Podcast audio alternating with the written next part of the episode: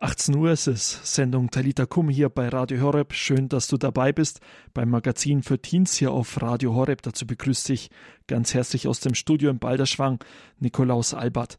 Die Kirche feiert am Freitag das Herz Jesu Hochfest. Wenn du davon noch nie gehört hast, brauchst du dir keine Sorgen zu machen. Du darfst trotzdem dabei bleiben, denn nachher erklärt dir unser Praktikant Thomas, was das Herz Jesu Hochfest ist. Zuvor aber noch ein kleiner Blick in die Welt der Musik. Stehst du auf Hip-Hop, dann kannst du dich jetzt auf eine echt gute Band freuen, und zwar die O-Bros. Was das Besondere an dieser Band ist, hörst du jetzt von unserer Praktikantin Miriam. Grüß dich, Miriam. Hallo, Nikolaus. Schön, freut mich, dass du heute wieder dabei bist bei Talita Kum. Die O-Bros, wie bist du auf die aufmerksam geworden, Miriam? Ja, also Marie hat gemeint, dass der Michael Wielert, der ja abends immer so abgemischt vorstellt beim Abend der Jugend, da jetzt die neue CD von denen vorstellen möchte und dass es sich ja dann anbieten würde, dass ich einfach noch ein bisschen was zu denen sag. Und was hat dich besonders daran angesprochen?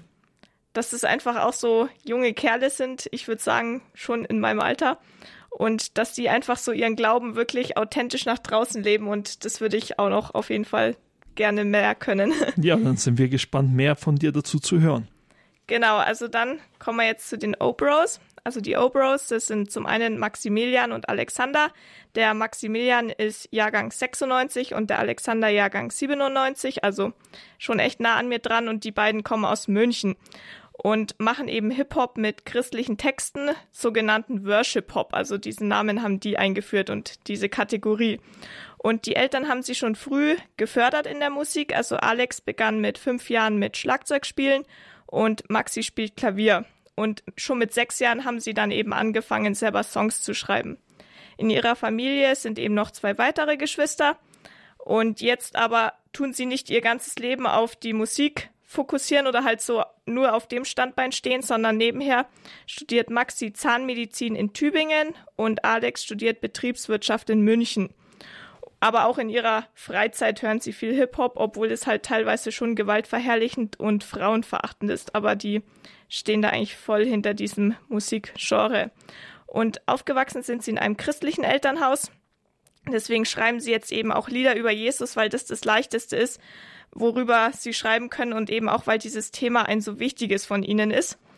Und bei Maxi war jetzt ein Bekehrungsmoment. Gut, die hatten jetzt nicht so krasse Bekehrungsmomente, wie das jetzt vielleicht Leute hatten, die am Anfang überhaupt nicht mit Jesus aufgewachsen sind. Aber trotzdem war bei Maxi ein Bekehrungsmoment auf einer Kinderfreizeit, als er eben gespürt hat, dass Gott wirklich an ihm interessiert ist und nicht an dem, was er geben kann und dass er wirklich an ihm als Person interessiert ist und ihn liebt ja, für ihre Zukunft so haben sie sehr viele Wünsche und Ziele und wollen eben letztlich da weitermachen, wo sie gerade dran sind. Nämlich sie wollen Musik machen, die aus ihrem Herzen kommt und auf die sie einfach Bock haben. Also sie wollen Christen ermutigen, ihren Glauben offen und stolz nach außen hin zu leben und einfach noch näher auf Gott zuzugehen. Aber natürlich auch sie hatten Probleme, gerade als Teenager zu ihrem Glauben zu stehen. Aber ihnen haben da eben sehr ihre christlichen Freunde geholfen, von denen sie auch zahlreiche haben und mit denen sie dann einfach gut abhängen konnten und die ihnen auch geholfen haben, einfach authentisch zu sein und ja, nicht nur dann irgendwie Leute von irgendwas überzeugen zu müssen.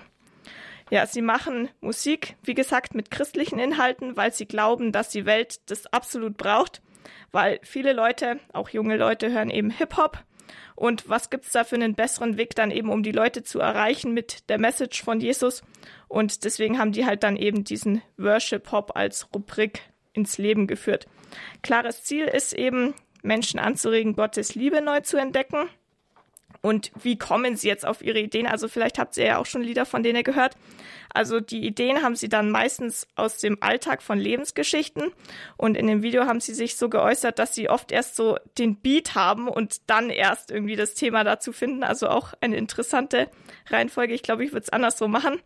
Und ganz wichtig ist eben bei ihnen der Glauben eben, dass es nicht nur um Regeln geht, sondern einfach wirklich um eine Beziehung mit Jesus.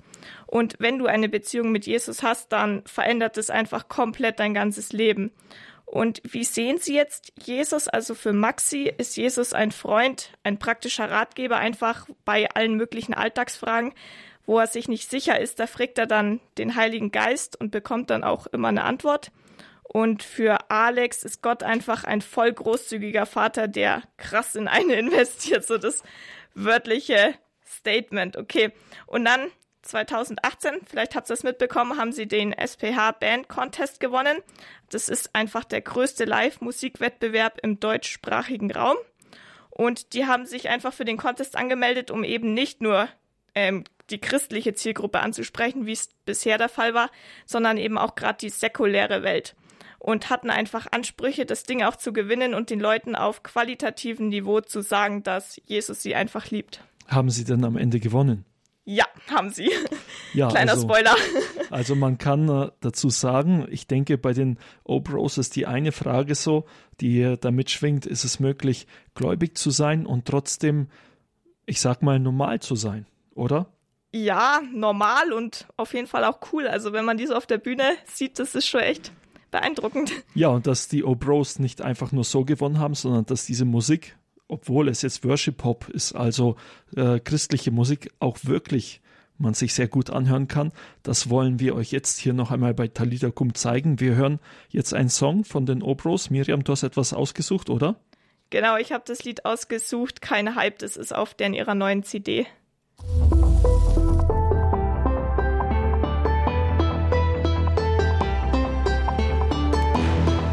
Das hier ist real, das ist kein Fake, kein Hype. Das ist kein Hype. Der Song von den Obros hier bei Talita Kum, dem Magazin für Horror Teens. Mit mir im Studio ist Miriam. Sie ist unsere Praktikantin und sie stellt euch gerade eben die Obros vor. Miriam, danke ja. dir, dass du mit dabei bist noch einmal. Wir haben ja über das, äh, den SPH Band Contest gewonnen, dem größten Live-Musikwettbewerb, den die O-Pros im Jahr 2018 gewonnen haben. Genau. Genau, haben die noch ein bisschen was darüber erzählt, wie denn die, wie die diesen Auftritt empfunden haben? Ich sag mal, die sind ja als einzige christliche Band, glaube ich, dahin gekommen. Da fällt man dann schon auf. Haben die auch ein paar Details dazu gesagt?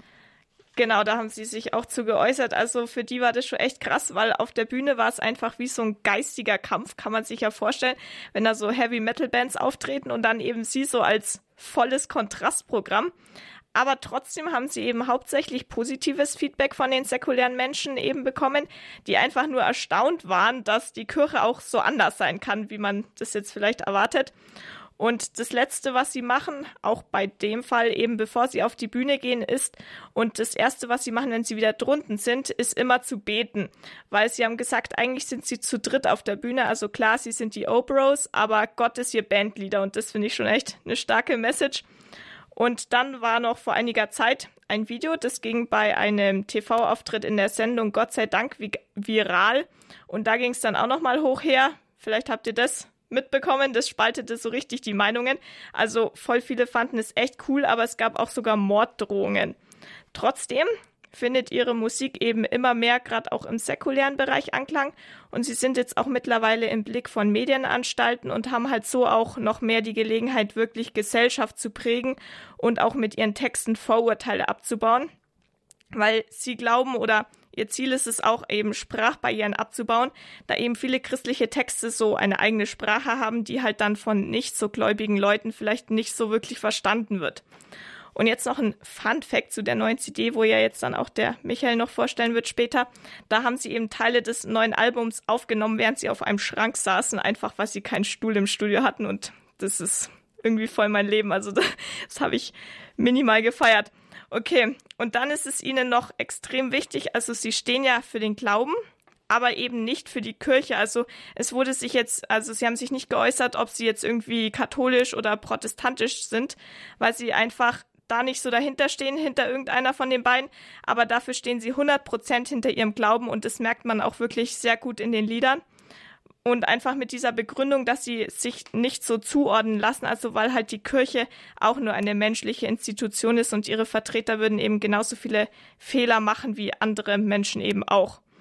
Und wichtig ist da auch für den Alex gerade, dass eben sobald der Glaube Menschen verletzt, widerspricht das eben Alex Meinung nach den Grundzügen unseres Glaubens, weil er findet es schade, dass wir Christen uns in Sachen Annahme, Wertschätzung und Nächstenliebe teilweise von der Gesellschaft Nachhilfe geben müssen, weil das ja eigentlich so das Herz unseres christlichen Glaubens sei, also so Annahme und Nächstenliebe unabhängig einfach davon, wer und wie du sein würdest. Und das sei ja eigentlich auch das, wofür Jesus gekommen ist. Und jetzt auch zu dem Glauben, der ja teilweise gesagt wird, dass der irgendwie noch so zukunftsfähig gemacht werden müsste. Da findet der Alex eben, dass es eigentlich gar nicht so das Wichtigste ist, sondern einfach, dass man stattdessen lieber wieder zu unseren Wurzeln und Werten zurückkommen müsste, weil eben Annahme, Toleranz und Nächstenliebe ja die eigentlichen Werte sind, auf denen das Menschenbild des Christentums sich beruft und diese seien eben absolut zukunftsfähig. Super, vielen Dank dir, Miriam, dass du uns die Obros hier bei Talita Kum vorgestellt hast auf Radio Horeb. Das neue Album war der Anlass dafür. Dieses Album heißt Kein Hype. Einfach mal googeln, da findet ihr mehr Informationen dazu. Und hier bei Talita Kum geht es dann gleich weiter mit dem Hochfest Herz Jesu. Herz Jesu Hochfest. Das wird die Kirche am kommenden Freitag feiern. Ein Hochfest, das ist etwas, das ist ein Fest, das den gleichen Rang hat wie ein Sonntag. Da sagt die Kirche, das ist etwas ganz Besonderes.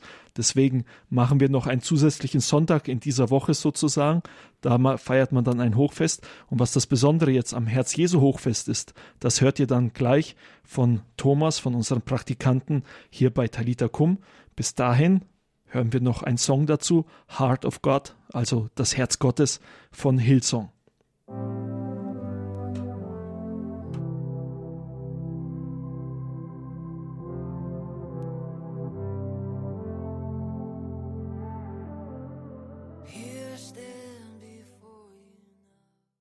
Talita Kum, das Magazin für Teens hier bei Radio Horeb. Schön, dass du mit dabei bist. Wir hören jetzt etwas von Thomas, von unserem Praktikanten, zum Herz Jesu Hochfest und ihr dürft euch darauf freuen. Er erklärt euch nämlich, wie es zu diesem Fest gekommen ist. Ich bin mir sicher, dass du den Begriff Herz Jesu schon einmal gehört hast.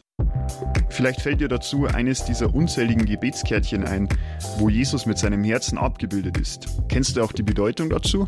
Ein großes Problem ist, dass wir in der jetzigen Zeit von Bildern nur so zugeschüttet werden und verlernen, deren Bedeutung zu hinterfragen. Ich glaube, dass sich genau dieses Problem auch bei der Herz-Jesu-Verehrung eingeschlichen hat. Ich habe es ja bei mir selbst gesehen, weil ich teilweise überhaupt keinen Bezug zu diesen manchmal kitschigen Gebetskärtchen gefunden habe. Deshalb kann ich die Leute verstehen, die solche Bildchen ohne Erklärung in die Hand gedrückt bekommen und danach gar nicht wissen, was sie damit anfangen sollen. Damit das bei dir nicht der Fall sein wird, möchte ich dir zum Thema Herz Jesu ein bisschen was erzählen. Wie entstand die Herz Jesu Verehrung?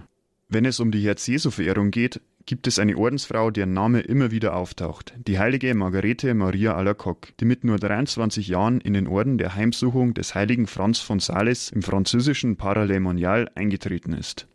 Zwei Jahre nach dem Eintritt, am 27. Dezember 1673, kniete Margarete nach der Kommunion vor dem Tabernakel in inniges Gebet versunken.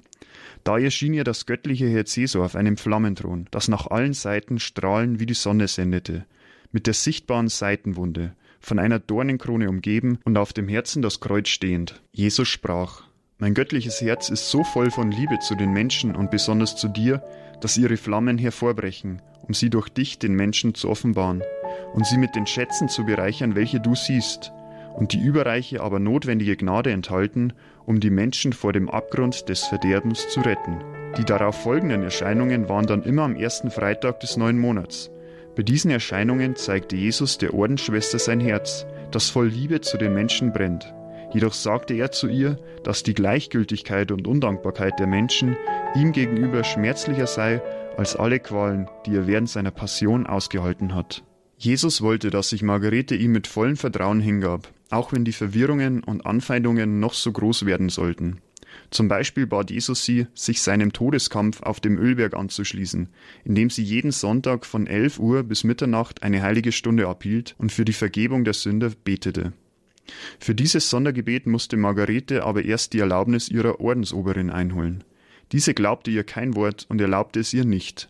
Schwester Margarete Maria gehorchte. Bald danach wurde sie schwer krank. Bitte unseren Herrn, dich zu heilen, sagte die Oberin. Wenn er es tut, gebe ich dir die Erlaubnis. Margareta gehorchte und wurde wieder gesund. Da begann die Oberin an die außergewöhnlichen Wege zu glauben, auf denen der Herr diese Seele führte. Doch um ihre Heiligkeit auf die Probe zu stellen, überschüttete sie sie mit Vorwürfen, Befehlen sowie mit Demütigungen aller Art, die Margareta stillschweigend und bereitwillig über sich ergehen ließ. Durch diese Hingabe, die nach außen hin unscheinbar war, konnte Jesus die Verehrung seines heiligsten Herzen in der Welt in die Wege leiten. Am 19. Juni 1675, kurz nach dem Hochfest von Leichnam, erschien Jesus der Schwester wieder. Er trauerte über die Kälte und Verachtung, die die Menschen ihm in der Eucharistie zeigten, und sagte deshalb zu ihr: Darum verlange ich von dir, dass der erste Freitag nach der Fronleichnamsoktav ein besonderer Festtag zur Verehrung meines Herzens werde, dass man an dem Tage sich dem heiligen Tische nahe zur Sühnung all der Beleidigungen, welche meinem Herzen, seit es auf den Altären weilt, zugefügt wurden, und ich verspreche dir, dass mein Herz diejenigen im reichsten Maße seine Liebe fühlen lassen wird, die es verehren, und die sorgen, dass es auch von anderen verehrt werde. Somit wurde das Herz-Jesu-Fest von Jesus initiiert. Es dauerte jedoch seine Zeit, dass dieses Fest auch seine Anerkennung erlangte. Viele der Mitschwestern konnten dem Ganzen nicht glauben, jedoch war Schwester Margarete in diesem Fall sehr geduldig und so kam es dann, dass 1686, 13 Jahre nach der ersten Erscheinung, im Orden der Heimsuchung das erste Herz-Jesu-Fest begangen wurde. Die Verehrung des heiligsten Herzen Jesus steht in Verbindung mit zwölf Verheißungen, die Jesus der Schwester Margareta Maria während einer Erscheinung selbst gesagt hat. Die wichtigste Verheißung ist die zwölfte. Jesus sagt, ich verspreche dir im Übermaße der Güte meines Herzens, dass meine allmächtige Liebe allen, die in neun aufeinanderfolgenden Monaten am ersten Freitag die heilige Kommunion empfangen, die Gnade aufrichtiger Reue in der Todesstunde verleihen wird, so dass sie nicht in meiner Ungnade sterben, sondern die heiligen Sakramente empfangen und in der letzten Stunde einen sicheren Zufluchtsort in meinem Herzen finden werden. Jesus schenkt dir also ein Mittel, um vor der ewigen Verdammnis bewahrt zu bleiben, er versichert dir dadurch, dass du in deiner Sterbestunde alles erhalten wirst, um gut in die Ewigkeit eingehen zu können. Auch wenn du im hintersten Eck der Welt sterben solltest, Jesus wird sich darum kümmern, dir einen Priester vorbeizuschicken, der dir alle Sakramente spenden wird, die du brauchst. Was bedeutet das Bild des heiligsten Herzen Jesu? Wenn man vom Herzen eines Menschen spricht, dann muss nicht immer das organische Herz gemeint sein. Du hast sicher schon mal gehört, wenn jemand gesagt hat, Mensch, die hat aber ein schönes Herz. Damit ist ihr Wesen gemeint, das, was sie als Person ausmacht.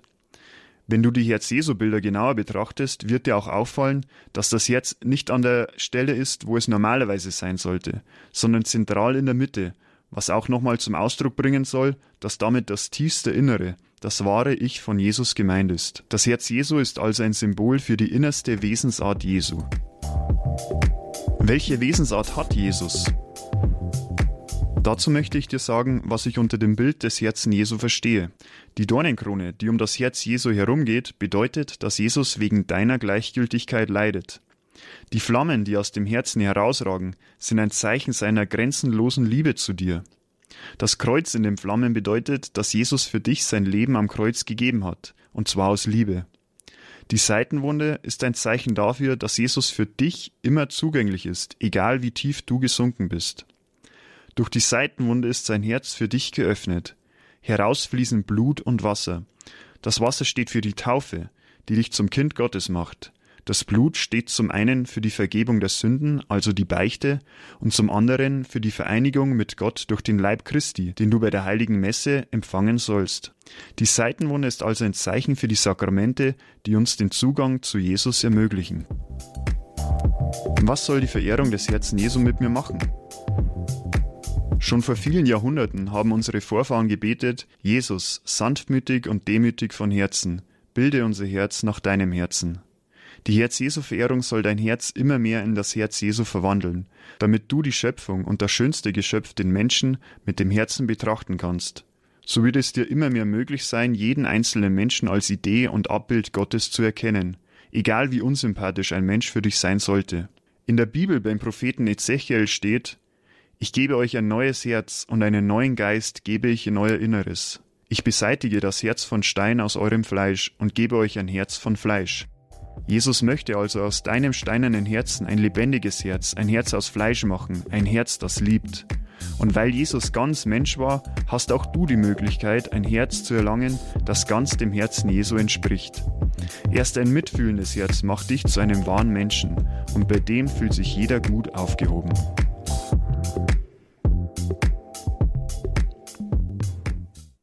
Das war Thomas Haunschild, er ist Praktikant hier bei Radio Horeb und hat euch heute das Herz Jesu vorgestellt, das Hochfest, das wir am kommenden Freitag feiern werden.